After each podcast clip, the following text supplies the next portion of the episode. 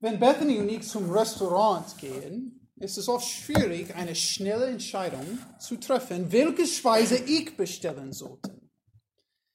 Will ich etwas Neues probieren oder etwas, was von dem ich weiß, dass es gut ist? Ich überlege mich und ändere meine Entscheidungen sechs, wahrscheinlich siebenmal. Und dann frage ich meine Frau, was sie bestellen möchte. Und hier ist ein wichtiger Moment in meinem Entscheidungsprozess, weil Bethany ihre Speise oft nicht ganz aufessen wird. Das ich aber jedes Mal kommt die Bestellungsphase zu einem ganz wichtigen Moment. Ich schaue auf von der Speisekarte und da steht unser Kellner und fragt, was möchtet Sie bestellen? Und mein Kopf rennt und innerlich habe ich einen kleinen Moment Panik. Bethany, bittest du zuerst bestellen? Aber endlich kommt der Moment der Entscheidung. Ich muss jetzt in diesem Augenblick etwas auswählen. Ich will eine Pizza. Pizza, bitte. Wow. Ich habe es geschafft und ich fühle mich ruhig. Und da denke ich, alle meine Sorgen und Leid für den Abend sind endlich vorbei. Und dann fragt mich der Kellner, und welche Art von Pizza darf das sein? Oh nein, dann fängt alles weiter an. Es gibt Momente im Leben, wo wir Entscheidungen treffen müssen, die unser ganzes Leben verändern werden. Sie führen uns auf einen festgelegten Pfad. Sie richten unsere Augen auf ein neues Ziel im Leben. Und im Joshua 24 finden wir einen dieser Momente. Sie haben ihr Ziel erreicht. Gott hat das Land für Israel gegeben. Alles, was der Herr Israel versprochen hat, ist erfüllt. Es gibt nichts mehr zu tun für Joshua und seine Aufgabe als Leiter Israels ist erledigt. Und jetzt muss Israel entschieden, entscheiden, was sie jetzt tun müssen. Und welche Richtungen werden sie gehen? Und Joshua hält nichts zurück in seinem letzten Predigt. Die letzten Worte von einem der besten Leiter Israels. Was rat Joshua wie sich Israel entscheiden soll, Joshua 24, Vers 15. Er sagte, er wählt, er wählt euch heute, wem er dienen wollt. Dem Herrn zu dienen oder den Gütern, denen euer Vater jenseits des Stromes gedient haben. Für wen Israel sich entscheidet zu dienen, das würde den Rest ihres Lebens effektieren. Und Josua fragt wie der Kellner im Restaurant, was willst du jetzt haben? Heute, in diesem Moment, Israel, was ist deine Entscheidung? Wem gehört dein Herz? Die Wahl ist klar ausgelegt. Gott oder den Götzen? Und heute wird die Frage auch uns gestellt, liebe Gemeinde. Gott will, dass wir heute erwählen, wem wir dienen wollen. Wem gehört unsere Herzen? Wen lieben wir? Wem wollen wir dienen? Wie erwählen wir, dem Herrn zu dienen? Und heute sehen wir drei Schritte, die wir machen sollen, wenn wir erwählen, dem Herrn zu dienen. Und der erste Schritt finden wir in Versen 1 bis 13. Und in diesem Abschnitt finden wir eine Einleitung für die Erneuerung des Bundes zwischen Israel und Gott.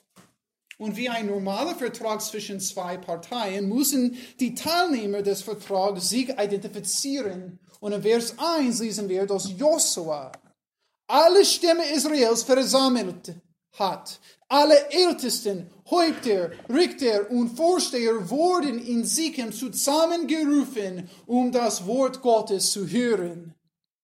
Und Sichem war ein wichtiger Ort für Israel. Dort hatte Josua schon einmal die Kinder Israels in eine Erneuerung ihrer Liebe zum Herrn in Josua Kapitel 8, 30 bis 35 geleitet.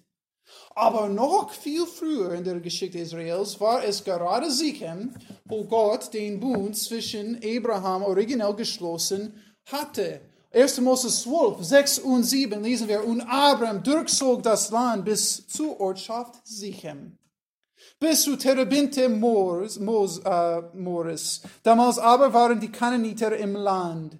Da erschien der Herr dem Abraham und sprach, deinem Samen will ich dieses, Sichem und die Umgebung, Land geben. Und er baute dort dem Herrn, der er im Schienen war, einen Altar. Und hier sind die Kinder Israels an jenen Ort zurückgekommen, wo die Verheißungen des Landes das erste Mal ausgesprochen würde, wo Gott ihnen seine Treue und seine Segen versprochen hat. Die erste Partei des Vertrags ist Israel, aber in Vers 2 finden wir die zweite Mitglied, zweite Teilnehmer. Aber in Vers 2 redet Gott durch Josua für sich selbst. Josua sprach, aber er sprach die Worte Gottes. Gott verkündigte seine Wirken im Interesse von Israel. Er verkündigte seine Liebe und Gnade durch seine, eine Zusammenfassung der Geschichte Israels. Und interessanterweise war diese Einleitung normal für einen solchen Vertrag in der Zeit Josuas. Der Vermieter erklärt seine Vertragspflichten für den Mieter. Aber in Bezug auf Gott sind alle seine Verpflichtungen jetzt erfüllt.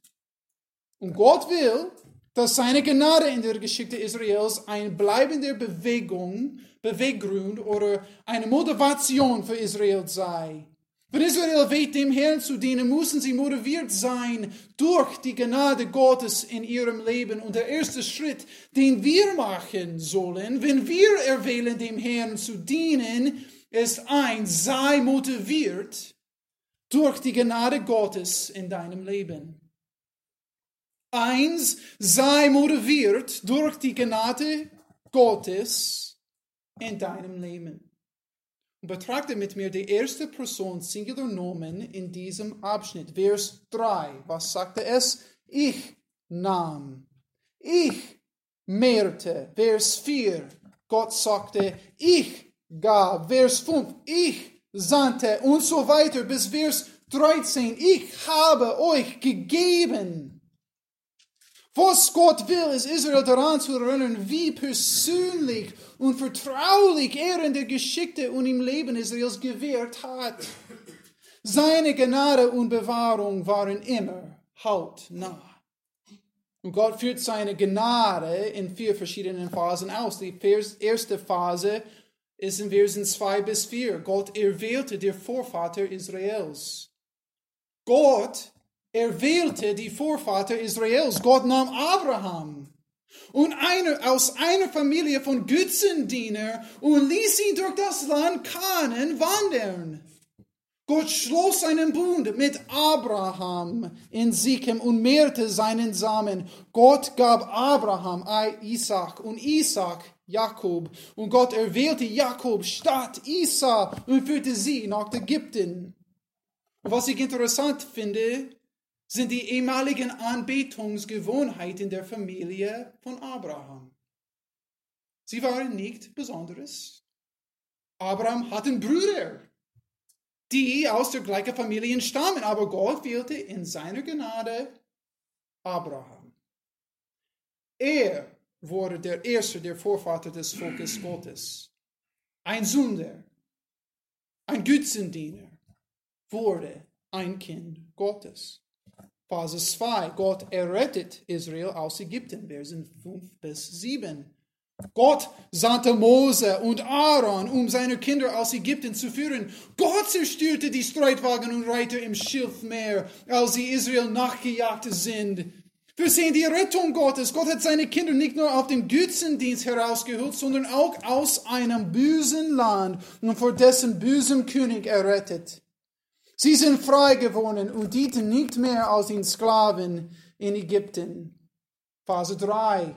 Gott bewährte Israel auf der östlichen Seite des Jordans, Vers 8 bis 10. Und bevor Israel über den Jordan gehen könnte, kamen sie im Konflikt mit dem König Balak.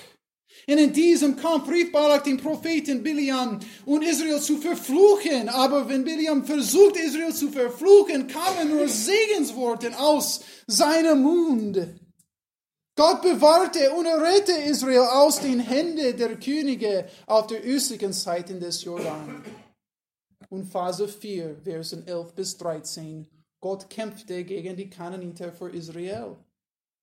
Und Vers 11 bis 13 geben uns eine Zusammenfassung über das Buch Josua. Gott gab jedes Volk in die Hand Israels und ehrte den Sieg nicht durch den Waffen Israels, ihren Schwert und ihren Bogen, sondern durch seine Stärke. Er stellte seine Stärke als eine Schwarm von Hornissen dar. Die Kananiter flohen vor Gott und Israel und das Ergebnis war, dass Gott das Land Israel gab. Sie hatten die Städte und die, die sie nicht gebaut haben. Sie hatten Weinberge und Ölbäume, die sie nicht gepflanzt haben. Gott hat vieles für Israel getan. Er erwählte sie, als sie noch Götzendiener waren. Er errettet sie aus einem Leben der Sklaverei. Gott bewahrte sie von den Fluchen ihrer Feinden und Gott kämpfte für sie und gab ihnen ein wunderbares Erbteil. Gott will, dass die Kinder Israel seine Gnade in ihrem Leben sehen. Gott will, dass Israel ihn aus Liebe für seine Freundlichkeit und Treue erwählt und keine die Götzen in ihrer Mitte duldet. Und heute überlegen wir uns, wem wir dienen sollen oder wollen. Wir müssen wählen Gott oder die Götzen der Welt. Und bevor wir diese Entscheidung treffen, sollen wir wie Israel die Gnade Gottes in unserem Leben erwägen.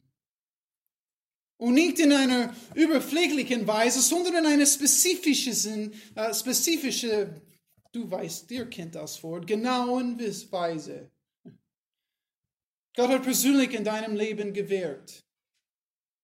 Wie hat Gott dich zu diesem Augenblick deines Lebens geführt? Mein Vater gehört als Gläubiger zur ersten Generation. Er ist nicht in einer christlichen Familie aufgewachsen. Er hatte nicht den Vorteil, die Bibel als Kind kennenzulernen.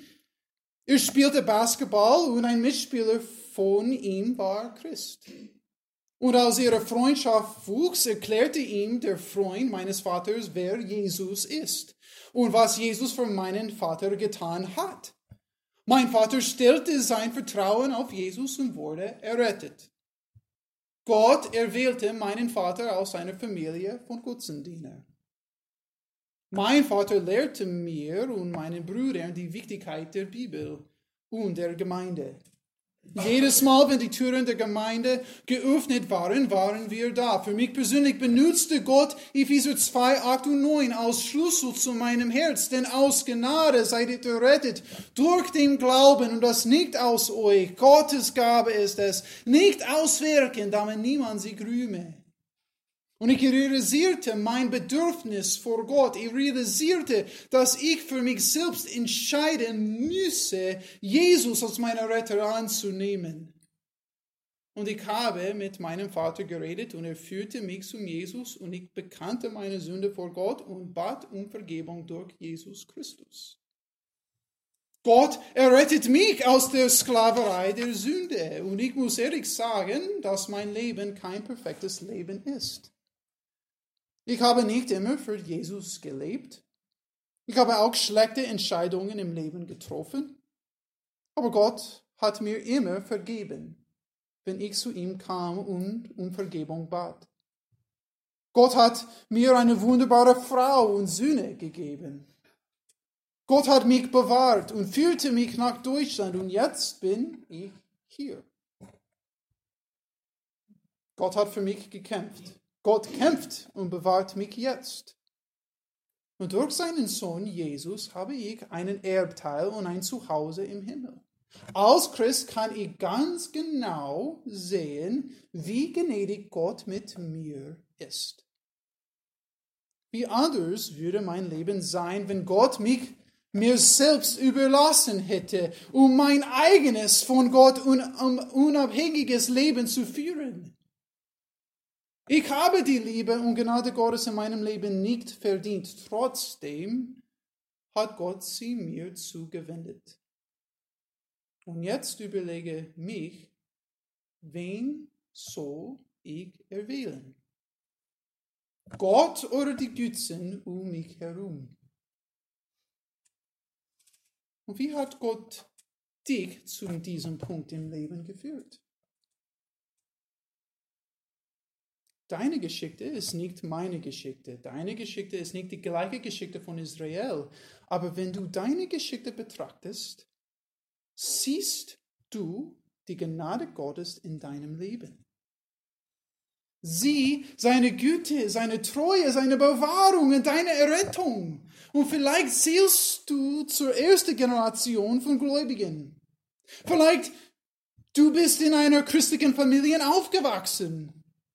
Wenn du ein Christ bist, hat Gott dich vielleicht äh, erwählt und errettet. Entschuldigung. Wenn du ein Christ bist, hat Gott dich erwählt und errettet. Du hast ewiges Leben und bist frei von Sklaverei. In Augenblicken von Leid und Trolligkeit im Leben hast du die Bewahrung und Ermutigung Gottes erlebt. Nicht nur hast du gewusst, dass Gott Liebe für dich hat, sondern du hast auch den Frieden in deinem Herz und in deiner Seele gefühlt, wenn Gott seine Liebe für dich in seinem Wort offenbart hat. Er war und ist immer dabei.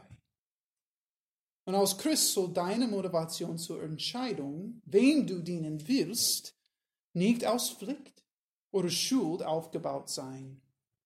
Deine Entscheidung soll aus Liebe und Dankbarkeit für die Liebe Gottes getroffen werden. Und wenn du hier bist und kein Christ bist, Gott führte dich heute hierher und wirkt in deinem Leben. Ein Christ zu sein bedeutet nicht, dass du in einer christlichen Familie aufgewachsen bist. Es bedeutet nicht, dass du die Gemeinde regelmäßig besuchst. Ein Christ ist nur jemand, der Jesus angenommen hat als Bezahlung für seine Sünde. Ein Christ ist jemand, der an Jesus glaubt, um Vergebung für seine Sünde zu erlangen. Und vielleicht du bist hier und du hast deine Rolle gut gespielt. Du weißt die christliche Sprache, du trägst die christliche Kleidung, aber in deinem Herzen weißt du, weißt du, dass du kein echter Christ bist. Weißt du, wer auch dein Herz kennt? Gott. Sieh die Gnade Gottes jetzt in deinem Leben.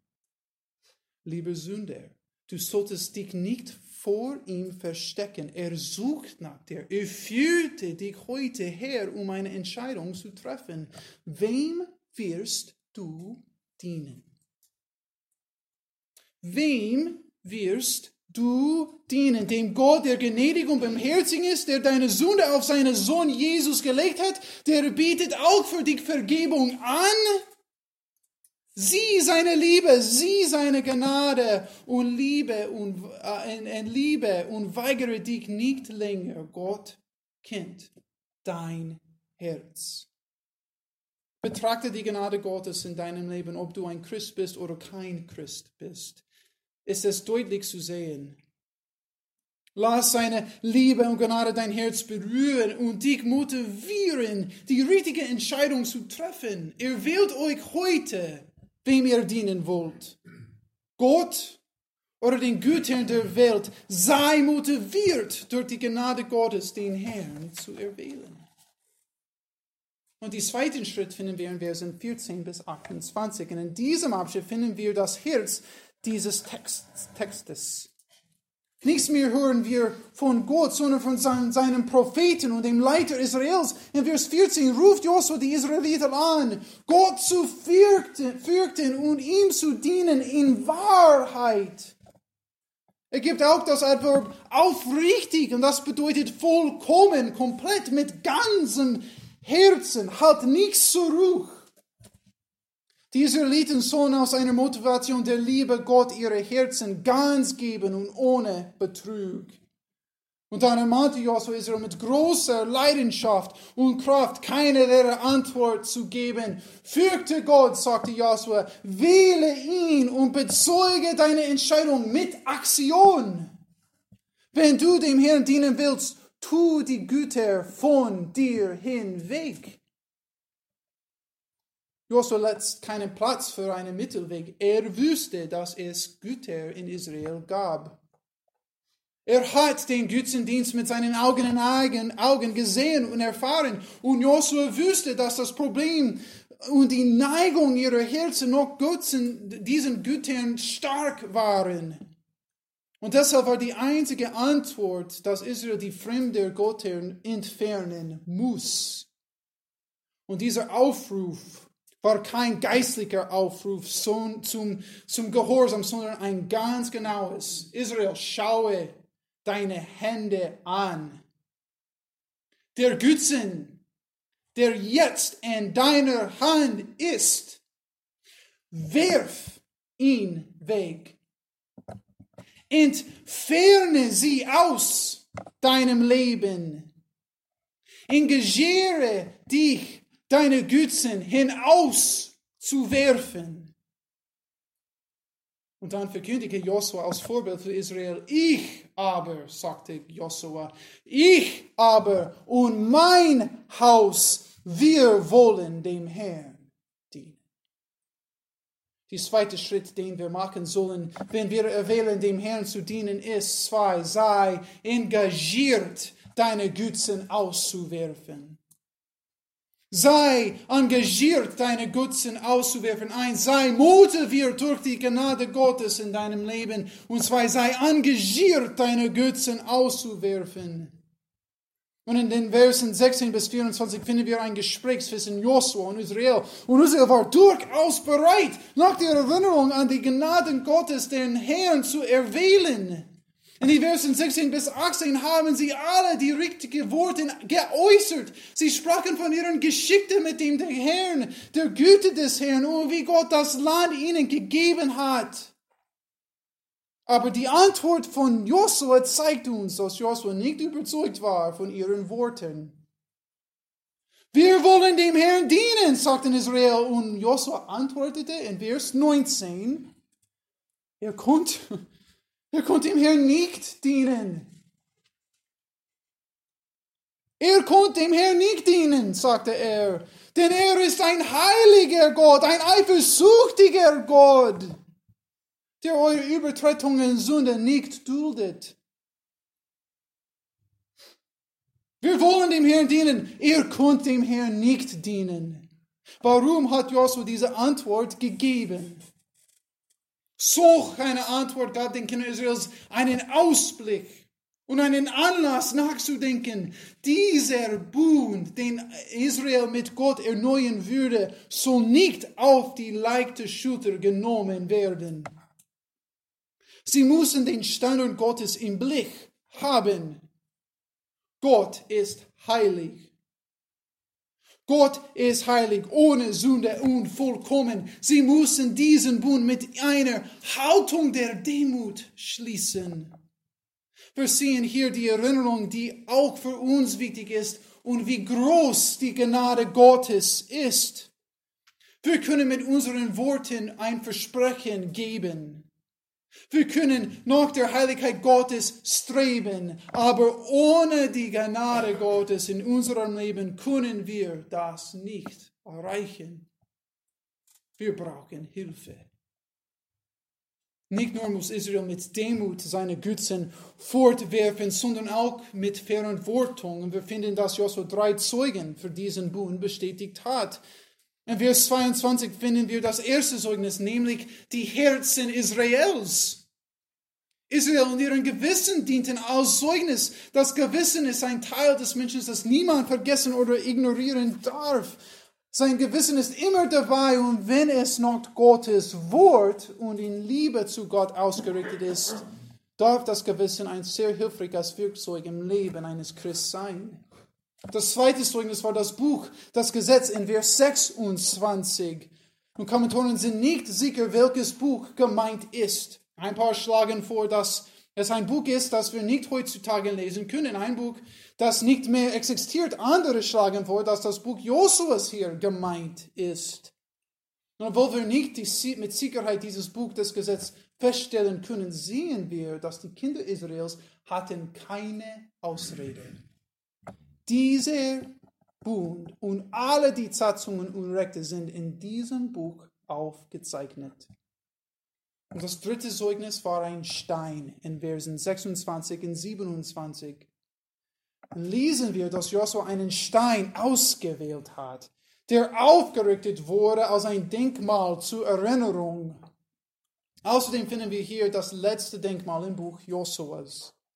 Oft, wenn Gott etwas Besonderes mit oder für Israel getan hat, richtete Josua ein Denkmal auf, beispielsweise als Israel den Jordan überquerte, als Jericho zerstört war, als die Sünde Achons gerichtet war.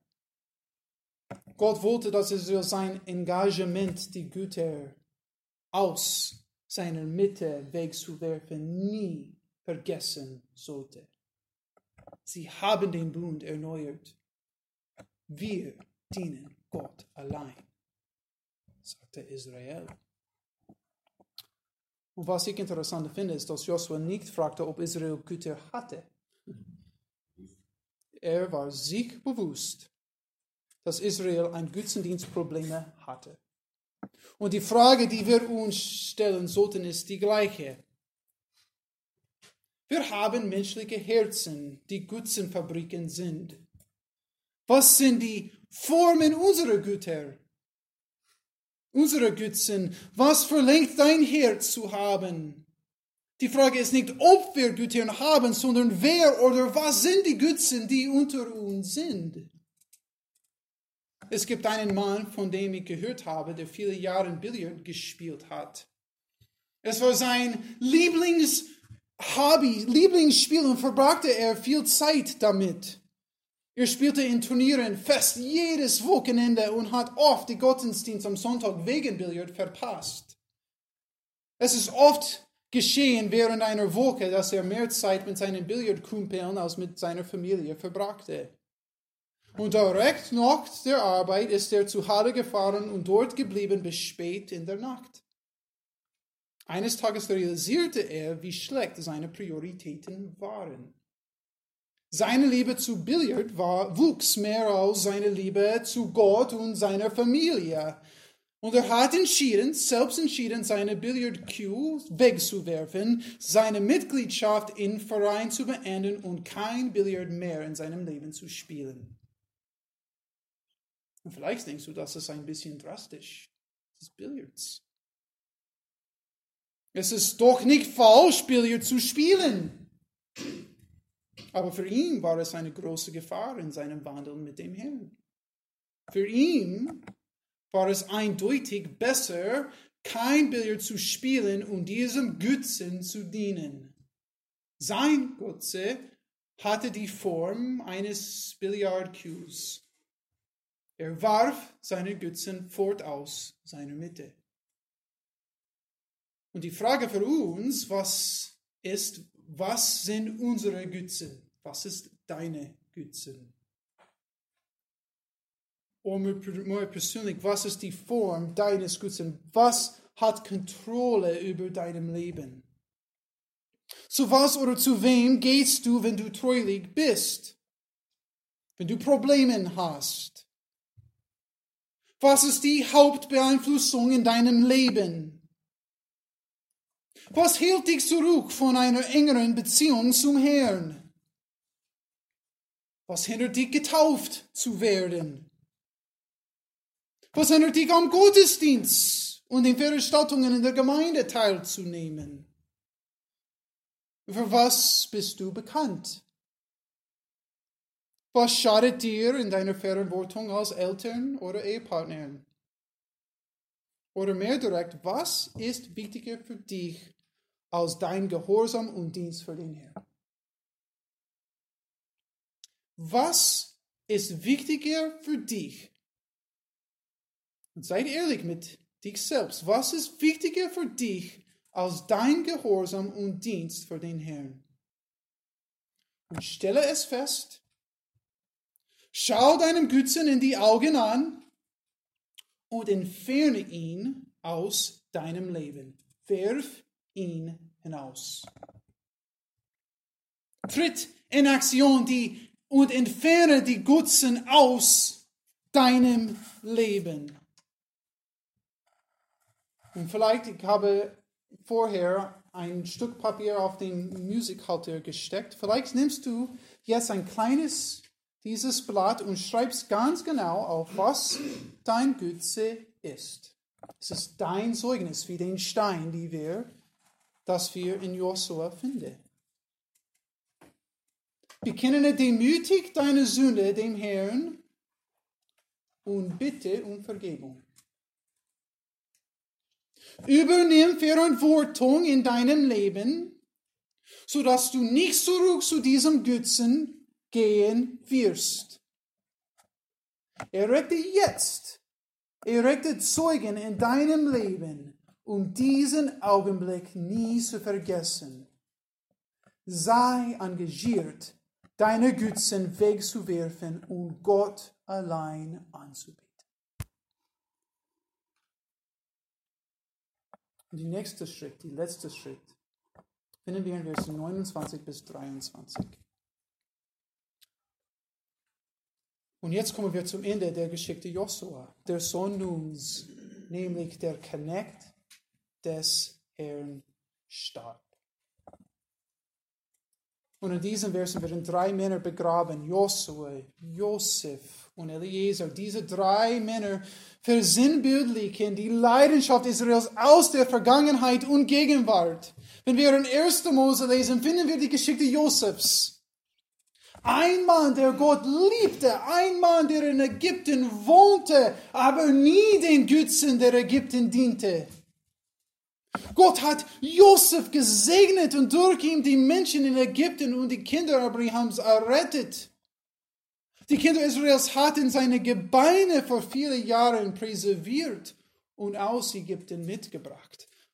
Und in Joshua und Eliezer, diesen anderen zwei, finden wir die zwei wichtigsten Leiter im Buch Joshuas. Sie hatten eine Leidenschaft für den Herrn und Josua hat den Titel der Knecht des Herrn verdient. Ein Titel, der auch Mose gegeben wurde. Ein schönes Ende für drei vorbildliche, demütige und treue Leiter. Und Josua 24, Vers 31, Vers 31 lesen wir, und Israel dienten dem Herrn, solange Josua lebte und den Ältesten, welche Josua überlegten, die auch alle Werke dem Herrn kannten, die, der, die er an Israel getan hatte. Aber obwohl die Geschichte Josuas ein gutes Ende hat, lernen wir, dass Josua 24, Vers 31 nicht auch das gleiche Ende für Israel ist. Es ist nur der Anfang, es ist kein Ende. Josua starb, starb. Eliezer starb. Josef ist begraben. Und wir sehen hier ein Wachum der gottesfürchtigen Leiterschaft. Die Generation nach Josua und Eliezer hat den Herrn gedient, Stimmt, aber was geschah danach? Diesen nächsten Vers in Richter 2, 8 bis 13 lesen wir. Als aber Josua, der Sohn Nuns, der Knecht des Herrn, im Alter von 110 Jahren gestorben war, dann begruben sie ihm im Gebiet seines Gerbteils im Timnat Heres auf dem Berglein Ephraim, nördlich von Bergash, und aus auch jede ganze Generation von ihren Vatern versammelten war, kaum eine Generation nach ihnen auf die den Herrn nicht kannte, noch die Werke, die er an Israel getan hatte. Und sie verließen den Herrn und dienten dem Baal und die Astarten. Drei Generationen. Wie schnell Israel den Herrn und die Werke des Herrn vergessen hat.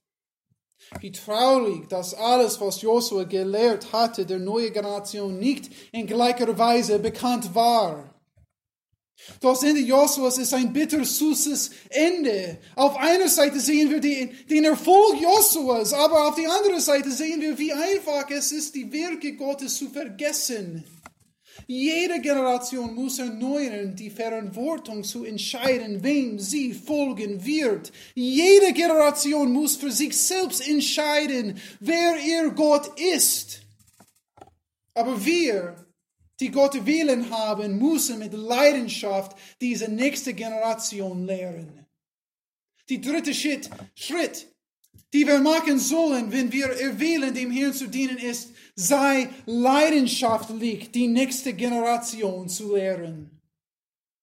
Sei leidenschaftlich, die nächste Generation zu lehren. Erster Schritt, sei motiviert durch die Gnade Gottes in deinem Leben. Zwei, sei engagiert, deine Gottes Weg zu werfen. Und drei, sei leidenschaftlich, die nächste Generation zu lehren. Jared Wilson, ein Pastor in den USA, nimmt sechs Dinge. Er schaut die Probleme an. Warum verlieren wir so vielen von unseren Teens und Jugendlichen? von der Gemeinde. Er schaut die Proben an und schreibt ein, Text. Das hat das Titel, wie wir, wie wir lernen, wie wir lehren, unsere Kinder die Gemeinde zu verlassen. Eins, wie sagt, geht sporadisch zur Gemeinde. Geht sporadisch zur Gemeinde. Liebe Eltern und Großeltern, wenn wir nicht regelmäßig in der Gemeinde sind und keine Leidenschaft für das Wort Gottes in der Gemeinde haben, wie können wir erwarten, dass unsere Kinder dann mehr Liebe und, oder mehr Leidenschaft für den Herrn haben? Wenn du die Veranstaltungen der Gemeinde siehst, aber es ist dir nicht wichtig, sie zu besuchen, Warum sollst du dann erwarten, dass deine Kinder und Enkelkinder an der Veranstaltungen der Gemeinde teilnehmen? Du bist, wir sind die Vorbild. Deine Leidenschaft, Liebe und Dienst für den Herrn prägen die Wichtigkeit der Gemeinde in den Augen unserer Kinder. Wenn es einen Männertag oder ein Frauenwochenende gibt, ist deine Entscheidung teilzunehmen oder nicht teilzunehmen ein Vorbild für die nächste Generation, was wichtig oder nicht wichtig ist. So entscheide heute, wem du Dienst willst, denn die nächste Generation blickt auf dich. Zweitens Beschwerden über die Gemeinde. Geht sporadisch zur Gemeinde. Zweitens Beschwerde über die Gemeinde. Unsere Kinder haben Ohren. Und wenn wir uns immer über die Gemeinde beschweren, hinterlässt es den Eindruck für sie, dass die Gemeinde nur Frustrationen erzeugt. Wenn sie nur hören, wie langweilig die Musik und Predigt ist, dann haben sie keine Lust, auch da zu sein. Und wenn wir uns immer beschweren, wie andere in der Gemeinde sind, warum sollen sie wünschen, ein Teil der Gemeinde zu werden? Und ich weiß, wir sind nicht eine perfekte Gemeinde. Wir alle machen Fehler, aber trotzdem wirkt Gott unter uns und wir sollten uns nicht beschweren über Sachen, die nicht so wichtig sind. Drei, isoliert sie von der Gemeinde. Wir müssen unsere Kinder von ganz Anfang lernen, dass wenn sie an Jesus glauben, sich taufen lassen, sind sie ein Teil der Gemeinde.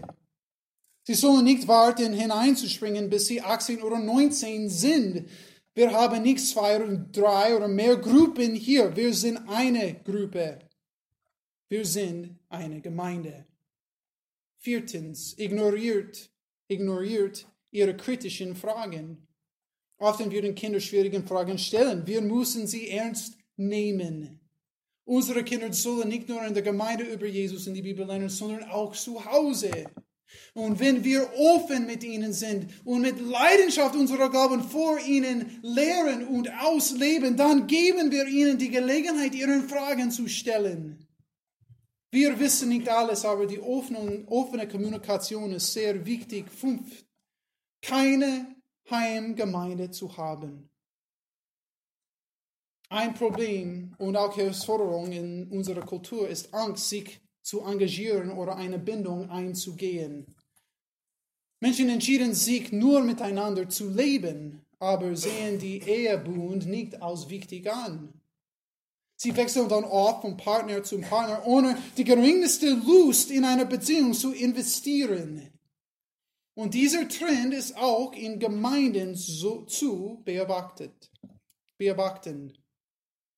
Menschen und Familien gehen von Gemeinde zu Gemeinde, aber vermeiden eine Bindung zwischen sich und der Gemeinde. Sie gehen mit einer Gemeinde zum Restaurant, reden mit ihnen, haben aber keine Lust, verbindlich zu werden und, in, und mit der Gemeinde dem Herrn dienen.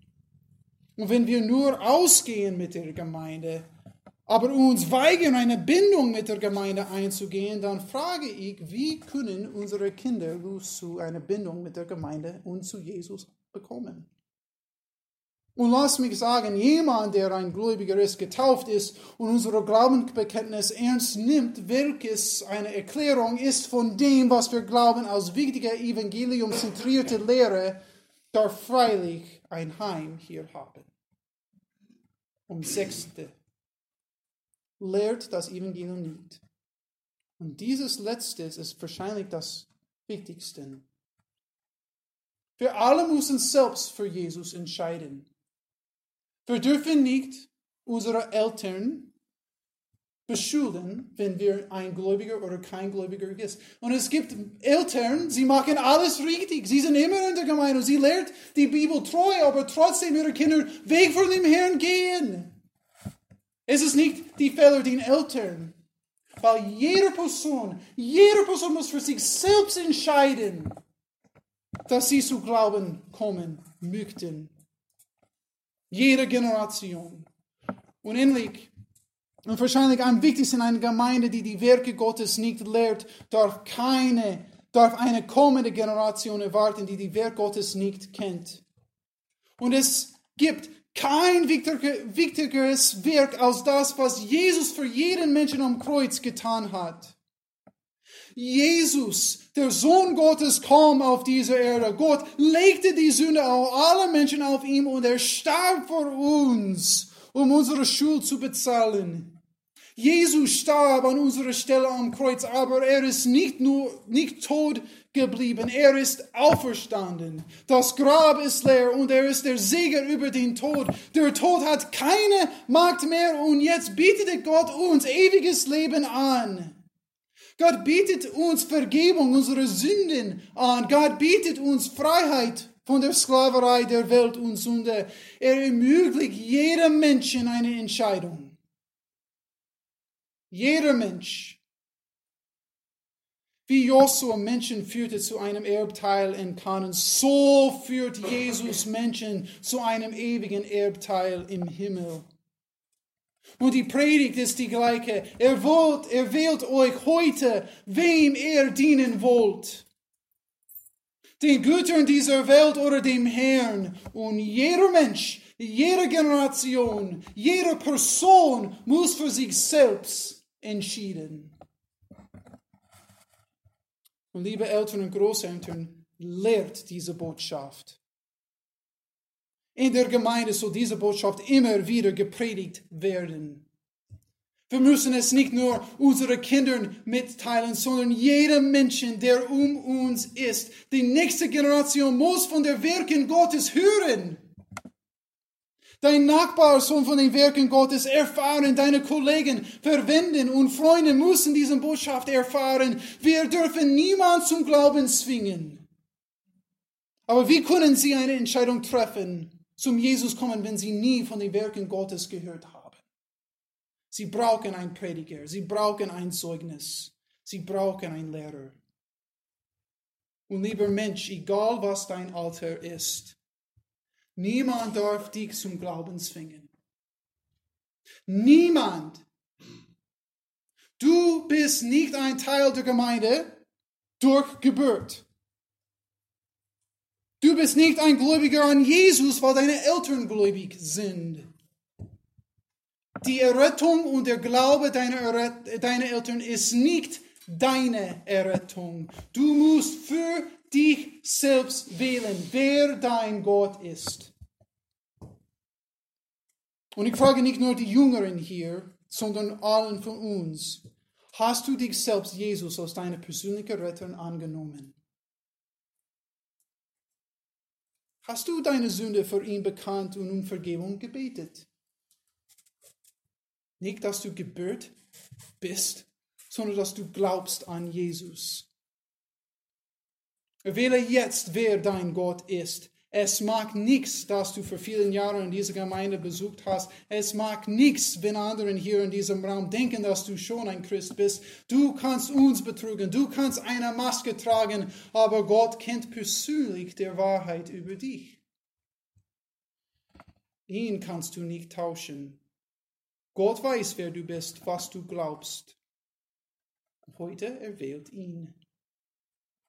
Und vielleicht du bist ein Gläubiger, erwähle wem du denen dienen willst und lass dich taufen. Was hält dich zurück von der Taufe? Setze aus die Seite und folge Jesus. Schließ das Engagement, die Bindung mit der Gemeinde Gottes und komm rein. Wir sind nicht vollkommen als eine Gemeinde, als Menschen, aber wir lieben Gott. Mit unserem ganzen Herzen, wir ermutigen einander zu Liebe und guten Werken. Wir unterstützen einander in der Verantwortung für unsere Glauben und Leben für Jesus. Wir schauen auf unsere Herr und Heiland und streben danach, anderen als Jünger für Jesus zu gewinnen. Binde dich zur Gemeinde Gottes und lebe für Gott. Gott will, dass wir heute erwählen, wem wir dienen wollen. Heute, jetzt, in diesem Moment. Wie erwählen wir dem Herrn zu dienen? Wir haben drei Schritte gesehen, die wir machen sollen, wenn wir erwählen, dem Herrn zu dienen. Eins, sei motiviert durch die Gnade Gottes in deinem Leben. Gott liebt uns, liebe Gemeinde. Er liebt dich. Er hasst, er hat dich hier heute gebracht mit einem Zweck, mit einem Grund. Er hat in deinem Leben gewirkt. Durch, sei motiviert durch diese Liebe, seine Liebe für dich, eine Entscheidung heute treffen. Zwei, sei engagiert, deine Götzen wegzuwerfen. Was ist in deinem Leben, das haltest du von dem Herrn. Nicht nur es erkennen, sondern es aus seinem Leben werfen. Und drittens sei leidenschaftlich, die nächste Generation zu lehren. lehren. Ich habe ein Entscheidungsblatt in, auf dem Musik, hatte ich schon gesagt, dieses Blatt soll dir persönlich helfen, sich selbst zu beurteilen. Wo bist du in Bezug auf deine Beziehung zum Herrn? Es ist eine Gelegenheit für dich, ein Zeugnis zu haben, einen Bund zwischen dir und dem Herrn jetzt, in diesem Moment zu schließen. Und ich ermutige euch, fühlt es aus. Oder vielleicht nehmt es zu Hause und verbringt ein bisschen Zeit mit dem Herrn alleine und betet zu ihm, Gott, was muss ich tun?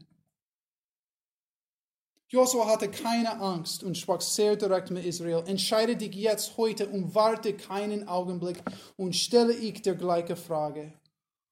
Wenn du noch kein Christ bist, erwähle Gott jetzt.